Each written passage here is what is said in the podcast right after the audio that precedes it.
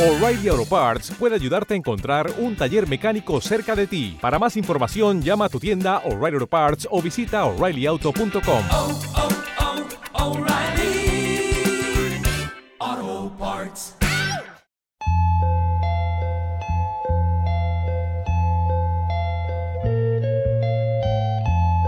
Bienvenidos y bienvenidas a esta serie realizada por la dramaturga y directora Ruth Rubio sobre la autora británica Sarah Kane.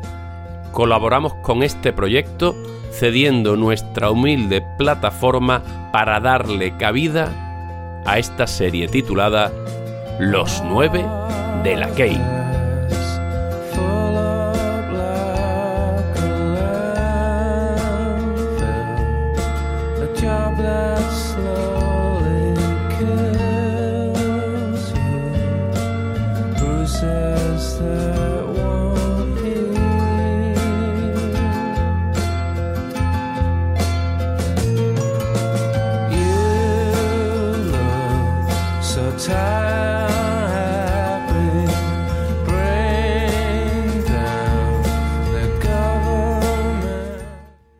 Momento en el que apunto en mi lista de los nueve de la Kane el nombre de Ruth Jadot, pienso, esto es como cuando una historia un personaje se encuentra con otro personaje que se llama igual y surge un posible espejismo, espejo, reflectividad.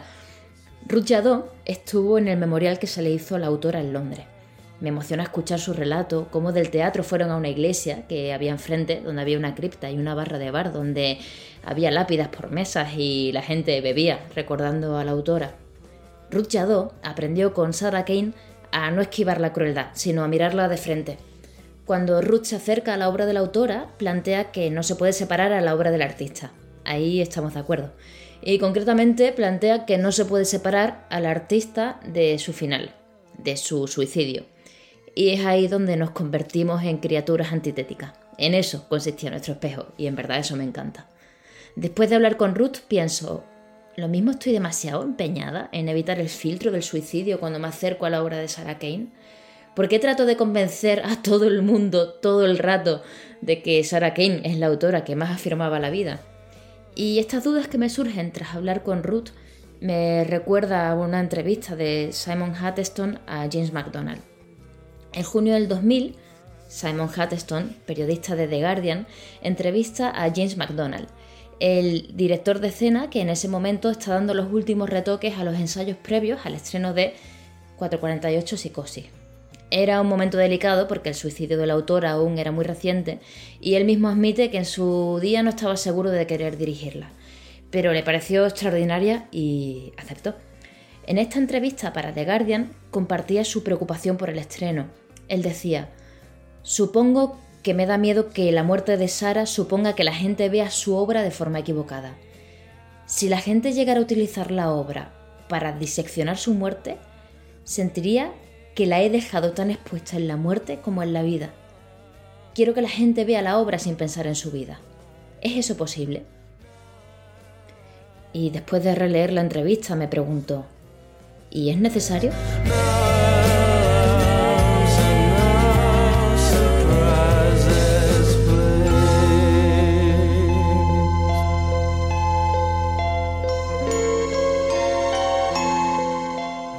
Buenas tardes Ruth. Buenas muchas, tardes. Muchas gracias eh, por, por prestarte a charlar un rato sobre, sobre el taller del 98 con Sarah Kane. Eh, voy a empezar preguntándote eh, qué edad tenías, qué andabas haciendo por aquel entonces, qué te traía por Sevilla. Vale, pues en el 98 tenía 24 años. Mm, ¿24? Sí, 24. Eh, estaba, pues había conseguido una beca en el Centro Andaluz de Teatro a partir de presentar una obra de teatro a un, a un concurso. Y bueno, estuve dos años y bueno, estuve, estaba dedicándome un poco a la dramaturgia. Ujú. Eh, ¿Conocías a Sarah Kane antes de hacer el curso con ella? No, no, no. Yo la conocí por primera vez cuando hice el curso. Ujú. No la había, no sabía de su existencia antes. Y, mm, y bueno, sin embargo, sí que tuviste ¿no? la, la posibilidad de leer sus textos antes de que ella viniera, ¿no? No, no. Ya nosotros lo que, vamos, yo lo que leí de ella fue lo que me entregaron en, en el curso, que fue un texto, eh, un texto traducido y luego dos en, dos en inglés. Y como te estaba comentando antes, que le dediqué mucho tiempo a la traducción, involucré al que ahora es mi marido, que entonces era mi novio, y dedicábamos muchísimas horas a la traducción porque a él le gusta mucho el inglés y, y bueno, pues se prestó a echarme una mano. Claro, me decías antes, ¿no? Que querías de alguna forma mantener la eh, esencia de... Hombre, pues porque la traducción, las palabras pueden significar muchas cosas. De hecho, hoy, buscando un poco de información sobre ella en, en Facebook, porque claro, es que como hace tanto tiempo, digo, tampoco sé qué me va a preguntar y además que como yo no me, no me involucré mucho en averiguar quién era ni a qué se dedicaba, sino que me centré solamente en sus textos, que fue lo que realmente me apasionó en ese momento pues pues no, mm, vamos, por, eso me he metido. Y metiéndome he encontrado que una de las obras que nosotros habíamos traducido como purificado o curado, que es la de Cleanser, la traducen como limpio. Y digo yo, eh, esto no es así, pues con eso, primero porque ahí hay una confusión, ¿no? No se han equivocado de palabras, pero hay veces que al traducir existen matices y existen varias palabras para una misma sabe para un, lexema, entonces no sabe si qué intención tienen en, ese, en esa página y tienes que a lo mejor terminar de leerla para saber luego concretar qué intención tiene el autor en esa frase. ¿no? ¿Y qué recuerdas de leer aquellos textos antes del taller? Bueno, fue durante el taller. Ah, fue durante, el, taller. el taller. Lo que pasa que que, bueno, a mí lo que me llamó la atención fue su lenguaje directo, mm, luego la elección del vocabulario, que era las palabras estaban muy seleccionadas, que había mucho ritmo en la escena, que, los personajes estaban todos muy contenidos, que... Mm, y luego la, crueldad que había, ¿sabes? Su forma de ver el mundo me llamó mucho la atención porque apenas había apenas había esperanza en su, en su obra, era todo muy, muy oscuro, ¿no? Entonces, mm, por la edad que tenía, todavía que no has acabado, ¿sabes? Dicen que dicen los psicólogos que la, que la adolescencia no acaba hasta los 25 años. Entonces, yo todavía estaba en mi fase adolescente. Y bueno, ella tenía 27 años o 28 porque falleció unos meses después y falleció con 28 años pero parecía que ella no había, no había superado la, adolescencia, ¿no? Por lo menos los textos que, me llegaron a mí era la de un adolescente luchando con, el mundo constantemente, ¿no? Se veía mm, como que el mundo era muy cruel, había mucho dolor y, todos los personajes eran muy inocentes y a la vez, y a la vez tenían una mala leche reconcentrada impresionante, ¿no? Sí, de hecho, em, justo como, como dices, ella decía precisamente que ella estaba así porque le dolía demasiado todo lo que estaba pasando en el mundo y no podía disociarse de lo que estaba pasando. Era que estaba constantemente conectada con, la barbarie, ¿no? Sí, bueno, yo eh, una vez, eh, en un, cuando una de las veces que salimos del curso, que fuimos a cenar y tal, y venía mi marido conmigo, le preguntó que por qué había tanto sexo y tanta violencia en, en sus obras. Y ella dijo que porque existía, y que lo que existía había que mostrarlo. Bueno, pues era, yo creo que hacía una especie de teatro social, ¿no? Que era una especie de, quería hacer una denuncia y era su forma de, hacerlo. Totalmente, teatro social y teatro político, en tanto que eh, de alguna forma invita al espectador a tomar partido, ¿no? Puedes no, no, estar de acuerdo. Sí, sí. Bueno, yo es que, verá, como tengo un poco de deformación profesional de que como ya sé el final, entonces mm, parece que hago una... Como ya sé el final, pues entonces llego a otra conclusión diferente que, que en ese momento cuando la había, cuando yo estaba haciendo el curso. O sea, yo ahora con el paso del tiempo, que han pasado 23 años, pues tengo, tengo una visión completamente diferente de aquello, ¿sabes? En el momento yo Mm, me pareció una chica impresionante, la forma, ya te digo, sobre todo el lenguaje tan breve, los personajes tan contenidos, como decía, tanto mm, con los silencios, ¿no? que a veces mm, en, su en sus textos hay más dramatismo en lo que no se dice que en lo que se dice, ¿no? y eso realmente es la fuerza de cualquier texto, no solamente en el teatro, sino en una novela, en el cine, en cualquier texto literario. En la poesía, ¿no? que tenía eso, tenía mucho de poesía. Mm, y luego que sus textos eran también muy sorpresivos, ¿no? Porque de repente en medio de una conversación pues podían aparecer ratas que se comían los pies o podían aparecer girasoles que, que brotaban o narcisos que brotaban en medio del escenario, ¿no? Entonces eran era el factor sorpresivo también estaba muy presente y eso fue lo que a mí me llamó la atención. Lo que pasa que luego ya si analizas el texto vinculado a la persona, pues entonces ya comprendes cuál es el fondo del mensaje que quería transmitir. Entonces no hay denuncia social. No hay denuncia social. Yo veo que es un grito de socorro. ¿no? Eh, al final, porque ella lo que, lo que yo entiendo es que se sentía absolutamente incomprendida y por eso terminó como terminó. O sea, verá, que, mm, que era todo fruto de, de, a lo mejor la enfermedad que padecía, ¿no? Yo no soy médico y tampoco puedo hacer un análisis de esta situación, pero que no veo tanto, si ella hubiera tenido otra trayectoria, pues vería la denuncia social más presente, porque sí está presente en la obra en Blasted, ¿no? en la que se desarrolla dentro del hotel, que, que, es la guerra de Bosnia, y entonces son los tres actos que es un poco la, la, la destrucción, de la muerte del la muerte de la sociedad, la muerte de la familia y la muerte del individuo, un poco así, ¿no?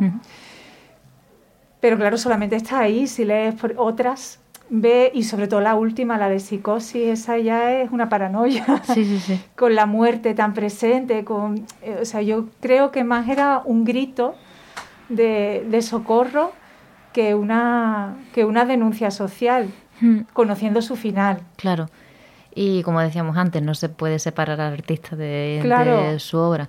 Eh, ¿Y qué recuerdas de aquellos días de taller sobre los ejercicios? me encantó, me encantó. A mí me encantó cómo trabajaba ella. Ella tenía una dinámica en la clase mm, impresionante y luego me acuerdo que nos llevó, porque yo creo que su vida estaba muy marcada por lo, por lo del padre, por lo que yo conocí cuando fui a Londres, que el padre era corresponsal de guerra del Times. Entonces ella llevó recortes de periódicos con imágenes y a partir de ahí pues teníamos que ir construyendo un texto. Entonces me pareció, en ese momento para mí era absolutamente novedoso. Luego ya he conocido otras técnicas y tal, ¿no? Pero en ese momento me pareció muy novedoso, muy novedoso. Y luego que era una persona muy apasionada de lo que hacía, porque cuando la sacabas del contexto del aula o de, ¿sabe? O de su, de su obra, pues mm, se empequeñecía muy pronto, no era capaz de, no, era una persona con la que podías mantener una conversación larga, ni, ni extrovertida, ¿sabes? Que era una persona muy limitada. Ahora, en lo suyo era muy destacada. Sí, sí, sí. ¿Sabes? Sí, sí, sí. Y eso fue lo que a mí me llamó la atención de ella, porque se veía que disfrutaba mucho con lo que hacía. Entonces esa pasión la transmitía a los demás. ¿Y qué dirías de de lo que en ti quedó de aquel taller, de aquello que, te llevaste contigo, que sigue a día de hoy contigo y con tu escritura y con tu manera de representar. Porque pues yo creo que mucho, yo creo que mucho, porque yo a mí me marcó, me marcó, me marcó mucho ella. Por eso, por, por su oscuridad, por su forma de desaparecer, porque para mí fue una sorpresa grande porque además cuando yo estuve en Londres a mí me dijo la directora del Royal Court Theatre que ella me había propuesto para una beca y que ella quería que yo estuviera allí. Entonces a mí me, ¿sabes? Yo había tenido mucho feeling con ella durante el curso y, y, había dedicado mucho tiempo a traducir su obra y todo y entonces me había llegado dentro y la forma en la que se fue me marcó. Luego pues me quedó mm, eh, la crueldad que muchas veces pues nos la saltamos, ¿sabes? Cuando nos ponemos a escribir nos centramos a lo mejor en, salvar a los personajes porque nosotros queremos salvarnos y no nos centramos mucho en la crueldad y muchas veces es necesario también hablar de eso, de la crueldad. Luego su, el tema del trabajo con las imágenes y todo eso, también yo funciono muchas veces así, que voy cogiendo recortes de periódicos y de hecho la última, la novela en la que estoy trabajando ahora ha sido a partir de una noticia de la prensa, pero vamos, que ya no tendrá nada de novedoso cuando salga, porque empecé a escribirla hace cuatro años ya casi, a ver si la termino. Y, nada más, vamos, bueno, eso yo me parece suficiente y que me hizo ir a Londres. Sí, justo te iba a preguntar, eh, cuéntame un poco sobre cómo fue em, tu viaje a Londres y, y cuando fuiste allí, que me has contado un poco y demás, que estuviste en su velatorio también. Sí, bueno, eh, fui al memorial, Eso, me llamaron memorial. para ir al memorial. Eh, hombre, a mí me sorprendió muchísimo cuando me llamaron porque yo pensaba que era el último mono y cuando me llamaron para decirme que querían que yo fuera en representación del Centro Andaluz de Teatro, pues digo, "Pf, pues yo qué sé, ¿no? Algo le ha pasado a esta chica conmigo. Y, y bueno, pues me iba, iba tocada porque iba... Verás que yo mm, había perdido amigos eh, que se habían suicidado por, por una sobredosis, Ujú. ¿sabes? Pero una yo no sabía que ella estaba enferma. ¿Sabes? Era una persona de trato personal un poco rara, pero era una persona... Pero tampoco había estado con ella tanto tiempo, que había sido un curso de 10 días o menos. Entonces me sorprendió. Y bueno, pues cuando llegué, mm, yo había estado en Londres una vez nada más por un viaje relámpago y pues para mí era la primera vez que iba allí. Y bueno, pues paseamos por Londres, luego fuimos al memorial. Bueno, me recogieron en una limusina. Claro, que yo ya aluciné porque había una persona en el aeropuerto con el clásico letrerito, me recogieron en una limusina, me llevaron a la residencia. Al día siguiente, ese mismo día o al día siguiente fue lo del memorial. Y bueno, fue en un teatro que no me acuerdo, pero fue donde están todos los teatros en el centro de Londres, por donde, ¿En el igual que la? Gran Vía, pues allí están todos los teatros, entonces fue en un teatro. Habló gente, pero yo no conozco, es que es lo que a mí me llamó la atención de que me llamaran a mí, porque yo no, no, no conocía ni quién es, o sea, yo estando allí en el teatro con- conocía a la persona que, que era como su mentor y que era un dramaturgo muy importante, gente muy, muy representativa del mundo de la dramaturgia inglesa y americana y norteamericana. Y yo, claro, yo no, para mí era como chino mandarín. Y luego de allí, pues nos fuimos a una iglesia que había enfrente, que era donde se celebraba como una especie de recepción, mm, ¿sabes? Que te daban una copa. Y a mí me llamó muchísimo la atención, porque era una cripta y había un bar y luego las mesas eran lápidas con los nombres de las personas fallecidas. Entonces era un ambiente muy, muy tenebroso. Y yo fui con dos personas de la residencia que estaban, que eran alumnos del Royal Court Theatre y los dos hablaban español. Entonces eran los que me iban llevando y allí estaba su padre Sí. y se hablaba mucho de, de- del, en- del enfrentamiento que tenía con el padre y entonces aquel día pues mm, ellos lo señalaron mucho como diciendo míralo, míralo, ahí tomando una, una copa y es que realmente no le importa y el pobre hombre yo supongo que llevaría la procesión por dentro porque Pues sí. si yo que no la conocía de nada estaba afectada Claro. y ya está, pues no mucho más porque hablaron de ella y hablaron de ella con mucha, con mucha grandeza. O sea que, que bueno, que no solamente eh, me había marcado a mí, sino que cuando yo llegué allí me di cuenta de quién era realmente, ¿no? Y nada, para despedirnos, eh, me gustaría proponeros eh, un ejercicio que sé que ella os propuso, porque me lo han chivado, que es preguntaros eh, qué canción es la que va a sonar en vuestro funeral. Hombre, bueno. yo cada vez que oigo el Radio Hit me acuerdo de ella. Sí, ella era muy fan de Radiohead, sí. Siempre. De hecho, yo en la facultad hubo un trabajo que utilicé, uno de los temas que ella utilizó en el curso, que lo utilicé para, para poner... Pues yo en el mío supongo que algo alegre. Sí. Sí, pues algo de los Beatles, seguro. Sí, con, no sé, algo, algo de los Beatles. No sé, no sé cuál, pues yo qué sé. All We Are Saying, por ejemplo. Perfecto. Pues nos despedimos con los Beatles. Muchas gracias, Ruth. Y, y nada, que vaya muy bien. Vale, muchas gracias a ti.